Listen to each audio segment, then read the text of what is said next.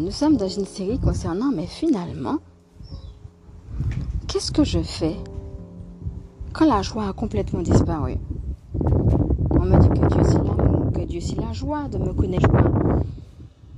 Mais finalement, que faire quand je fais tout ce que je peux, mais finalement on a l'impression qu'il n'y a plus rien? La joie a complètement disparu. Je ne sais même pas comment la retrouver. Elle s'est éteinte. Et donc c'est autour de cette question que nous sommes en train justement de faire cette série. Et nous avons commencé la dernière fois avec les blessures karmiques. Alors pour rappel, c'est la suite de quelque chose qu'on avait vu où il y avait plusieurs points. Il y avait finalement comment faire pour avoir quand même dans des journées tumultueuses où on a beaucoup de choses à faire, des moments de joie. Donc ça a été une astuce qu'on a partagée. Et puis comment faire aussi quand on a des, choses à faire mais qui sont désagréables pour quand même mettre de la joie au milieu des activités désagréables. Et donc cette autre partie par rapport aux questions que je disais tout à l'heure, c'était la troisième partie, toujours autour de la joie, mais qui va concerner le fait qu'on n'a plus de joie du tout. Et comme j'avais déjà dit, ici, ça ne sera pas forcément de donner une réponse, mais des éléments de réponse, et donc en termes d'astuces. Et alors, on avait commencé à voir que tout d'abord, ce qu'il fallait, c'était identifier qu'est-ce qui fait qu'on n'a plus cette joie-là. La dernière fois, on avait parlé du cercle vicieux, parce que oui, il existe des cercles, un cercle vertueux et un cercle vicieux. Le cercle vertueux, pour ceux et celles qui ont suivi ce que je donne sur euh, les rituels, les enseignements que j'ai fait sur Facebook dessus, c'est un exemple concret de cercle vertueux. C'est-à-dire que plus vous allez mettre en place quelque chose de beau, quelque chose de bon, quelque chose d'agréable qui vous met en joie, et donc là ça va être la régularité de le faire chaque jour, plus ça va ouvrir aussi le champ, non seulement d'un point de vue humain de votre joie, mais aussi le champ des possibles. Par exemple, si vous, j'avais pris l'exemple la dernière fois des tablettes de chocolat, vous pouvez pas venir faire du sport une fois et puis dire bon c'est cool, j'ai mes tablettes de chocolat. il faut une régularité, il faut une persévérance. On a beaucoup parlé de la patience, mais en même temps, tout en étant patient, c'est tout ça le chemin. Même si vous n'avez pas encore les tablettes tout de suite, mais le simple fait d'avoir pris la décision et d'avoir fait quelque chose pour vous, c'est déjà un premier pas, une première victoire à fêter. Et donc, c'est justement le fait d'y aller tout le temps qui va ouvrir aussi à d'autres choses. Par exemple, si vous le faites dans une salle, ça peut être aussi l'occasion de rencontrer d'autres personnes. Et ça peut être aussi l'occasion d'avoir d'autres challenges. Peut-être que là, le challenge, euh, ça sera plus forcément que euh, au niveau des tablettes de chocolat. Peut-être que vous allez vous rendre compte finalement en discutant avec d'autres personnes que ah ben ouais finalement j'avais pas pensé, mais au niveau de l'alimentation il y a telle et telle chose, tel et tel point que j'avais pas vu. Et donc du coup vous allez compléter par exemple avec l'alimentation, votre objectif de départ qui est d'avoir les tablettes de chocolat. En fait, je vais vous donner un, exemple pour montrer combien dans le chemin, il y a d'autres choses qui s'ajoutent, euh, des surprises de la vie, parfois des choses aussi qui se retranchent. On peut aussi pendant le chemin dire ah ben tiens finalement, je pense que c'était les tablettes de chocolat qu'il me fallait, mais en fait c'est pas ça. Hein. Je me rendais compte, je me suis rendu compte que finalement j'ai pas besoin de ça pour sembler beau à mes yeux. Peut-être que je recherchais une image de moi et que je me disais, quand j'aurai cette image-là, je vais me sentir beau et donc je me sentir bien. Mais finalement, je la faisant, je me rends compte que je me sens beau. Donc que je garde ou pas mon objectif de tablette de chocolat, je n'ai plus ça comme objectif pour me sentir beau. Vous voyez? Donc, qu'est-ce qu'on va trouver sur le chemin? Mais c'est tout ça finalement qui fait la vie, c'est tout ça qui fait la beauté de la vie, et finalement c'est tout ça qui est notre joie. Donc notre joie, ça va pas être forcément l'objectif, mais ça va être tout simplement de vivre. Et alors, on a vu que les énergies qui descendent nous invitent à la joie et que nous sommes en train justement, puisqu'on est en phase de transition vers le monde nouveau, d'aller vers ce monde nouveau. Et que dans ce monde nouveau, il y aura cet amour, bien sûr, mais dans cet amour, il y aura cette fluidité et cette joie. Et c'est pourquoi on nous invite à cultiver ça dès maintenant. Et les énergies qui descendent nous aident à ça. Et donc, les astuces que je donne vont dans le sens finalement de ce qui nous est demandé. Ce sont juste des astuces, mais pour pouvoir remplir notre vie, notre quotidien finalement, de petites choses, peut-être en apparence, mais qui vont pouvoir nous donner de la joie. Et l'idée, ça va être d'élargir cette joie, non pas à un moment, mais finalement que notre vie, tout simplement, notre vie soit amour, notre vie soit prière, notre vie soit joie. Donc la première question, c'est qu'est-ce qui fait que j'arrive pas à être en joie?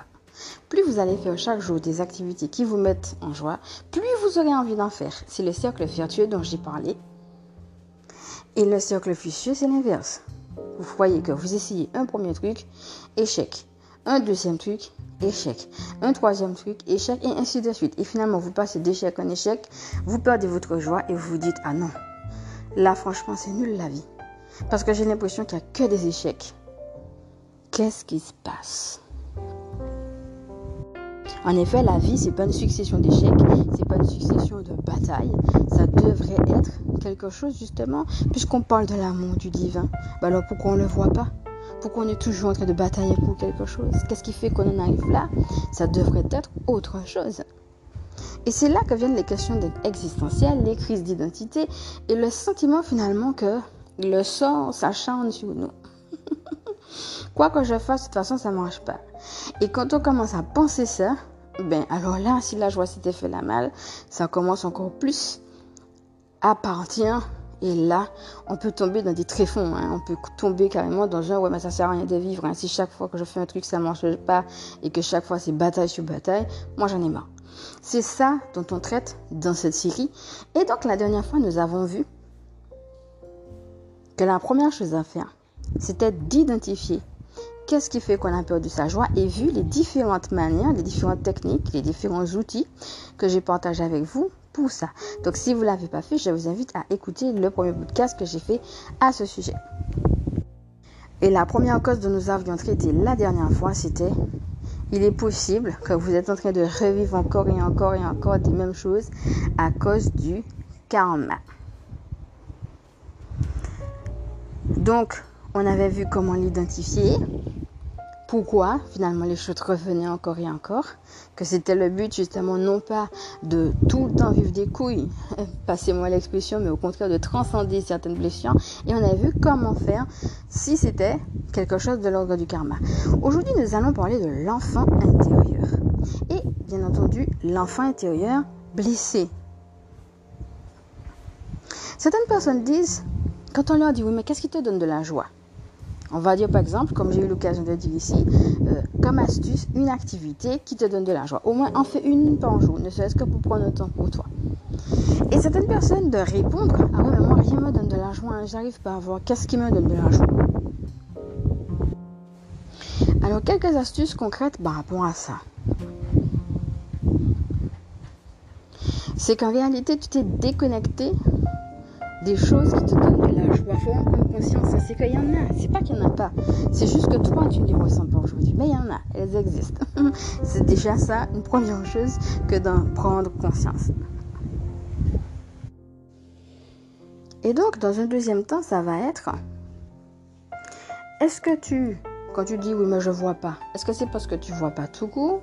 Ou bien est-ce que c'est parce qu'il y a des choses et puis tu te donnes pas le droit d'y aller? Peut-être quelle que soit la raison, hein, tu te dis bon c'est trop cher, ou bien non mais ça c'est un rêve, c'est pas la peine d'y aller, c'est même pas la peine de commencer, euh, etc., etc. Ou bien non mais moi j'ai trop de choses à faire, je dois faire telle ou telle chose. C'est ce qu'on appelle les obligations. Parce que ce qui serait intéressant à ce moment-là, si vraiment tu as des choses, c'est pas de dire je n'ai rien, c'est de lister ces choses, même si elles te paraissent complètement loufoques et infaisables, et de regarder cette liste donc au moins de l'écrire et de réaliser que cette liste existe. Et alors à partir de ça, l'exercice, ce sera justement de te connecter à la joie si c'était possible. Si c'était possible que je fasse telle chose. Même si peut-être tu te dis oui, mais dans les médias, c'est pas possible. Mais si c'était possible que tu fasses telle chose, comment tu te sentirais? Et donc le simple fait d'imaginer ça, c'est de te reconnecter à cette joie. Et c'est très intéressant parce que ça te montre que c'est possible que tu éprouves cette joie.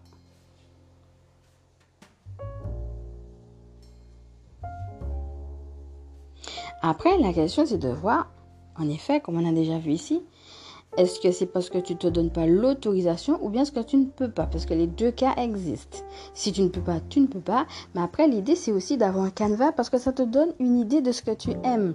Et si tu ne peux pas faire un truc, mais qu'est-ce que tu peux faire d'autre qui est à ta portée, mais autour du même thème? Donc tu as quand même des thèmes, tu vois les choses qui t'attirent et qui te donnent de la joie. La deuxième astuce que je vais donner ici, c'est si tu vois une personne toujours en joie, et là, il faut en voir au moins une. Alors, je te le dis, hein, sur Terre, il n'y a pas de personnes qui n'ont pas de problème, ça n'existe pas. Tout le monde a des problèmes. Mais il y a des gens, tu vois qu'ils ont particulièrement une joie, un sourire, un rire intérieur. Et alors, peut-être te rapprocher de ces gens-là, voir comment ils vivent. Qu'est-ce qui les met en joie? Et alors, tirer quelque part parti de ça pour t'enrichir, toi, avoir finalement une leçon de vie à partir de quelqu'un qui réussit à faire finalement ce qui te fait défaut, c'est-à-dire être dans cet état de joie. Et je vais te raconter une histoire dessus tout à l'heure. Et la troisième astuce que je vais te donner concernant justement toi quand tu étais enfant, qu'est-ce que tu voulais faire qui te mettait en joie? Comprenons bien mes amis, dès le départ, avec les règles, avec les codes, avec les cadres.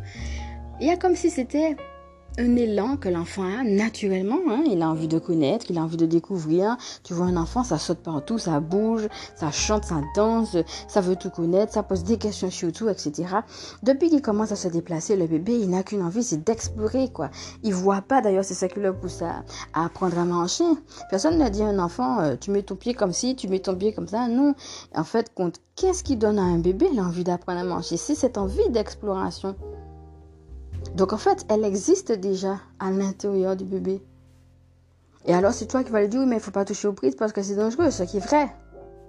Mais dans l'histoire, en cadrant, bien sûr qu'il faut un cadre, bien sûr qu'il faut le faire. Mais là, je suis en train de parler de cet élan. Parce que certaines personnes pensent qu'elles n'ont plus d'élan. Et c'est faux.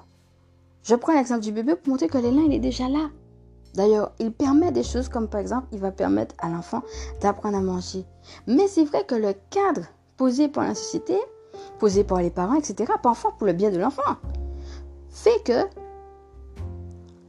cet élan de départ est comme freiné. Alors parfois, comme j'ai donné l'exemple pour les prises, c'est tout à fait, euh, voilà, ça va être discutable, hein, puisque c'est pour la sécurité de l'enfant. Et dans d'autres cas, ça peut être discutable. Parce que tu regardes euh, dans certains pays, euh, tu as les enfants, ils sont obligés d'être à l'école à 3 ans. Dans d'autres pays, euh, c'est 6 ans. Donc, dans d'autres cas, il y a des choses qui sont discutables. Dans certains pays, à partir de 2 mois et demi, il faut mettre l'enfant à la crèche pour pouvoir retourner au travail. dans d'autres pays, c'est à partir de 6 mois. Tant que l'enfant n'a pas 6 mois, tu le reprends pas, tu restes avec lui. Donc après, il y a d'autres choses qui sont discutables. Mais toujours est-il qu'il y a la notion de frein, finalement. Tu prends l'enfant, tu l'emmènes à la crèche. Tu prends l'enfant, tu l'emmènes à l'école, que tu lèves ou non. Ce sont des changements, ce sont des caps. Alors, comment ils sont vécus? Est-ce que c'était judicieux de le faire à ce moment-là ou de cette manière-là?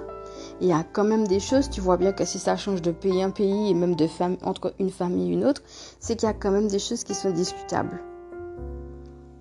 Et dans l'histoire, ça va être juste réaliser que quand tu étais enfant, peu importe le pourquoi et peu importe que ça a été juste ou non, ça va être de réaliser comment cet élan que tu avais déjà a pu être freiné. Pour pouvoir te dire, j'ai cet élan en moi. Il a été freiné, je peux le retrouver.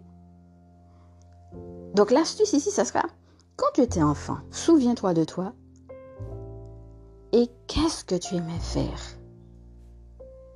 Naturellement, spontanément, même sans te poser de questions. Et c'est ça que tu vas lister sur ton papier. Et te reconnecter à la joie que tu avais quand tu faisais ces choses-là. Alors, si tu as eu une enfance où tu as été maltraité, comme moi par exemple, tu n'as peut-être pas envie de retourner dans l'enfance et c'est bien pour ça que j'ai donné trois astuces. Hein. Peut-être que la troisième ne te correspond pas par rapport à là où tu en es et par rapport au type d'enfance que tu avais. Mais je vais quand même me permettre de la donner parce que moi, par exemple, quand j'étais enfant, j'aimais chanter. Alors c'est sûr que on m'empêchait de le faire, on m'humiliait, on me rabaissait, etc. Mais je savais que c'était là. Donc maintenant que je suis adulte, on ne peut plus m'empêcher de chanter. Je peux le faire. Et j'ai toujours cette même joie. Et ça va être ça l'idée. Peut-être que même il y a des choses que tu voulais faire puis tu n'as pas pu. Et aujourd'hui, tu peux soit lui donner une forme différente, si certaines choses ne sont plus du tout possibles, ou soit carrément y aller. Et ça sera ça l'idée. Donc bien sûr, au-delà du fait de ressentir la joie, il y a le fait de passer à l'action. Mais avant ça, il y a le fait de ressentir cette joie pour vraiment réaliser que, ah ouais, voilà le bien que ça me fait. Qu'est-ce que je me sens bien quand je fais ça? Parce que c'est à travers ça que ton âme s'exprime. Donc on a déjà vu pas mal d'astuces. Je te donne rendez-vous de l'autre côté pour qu'on puisse poursuivre sur l'enfant intérieur autour de la même question de la joie.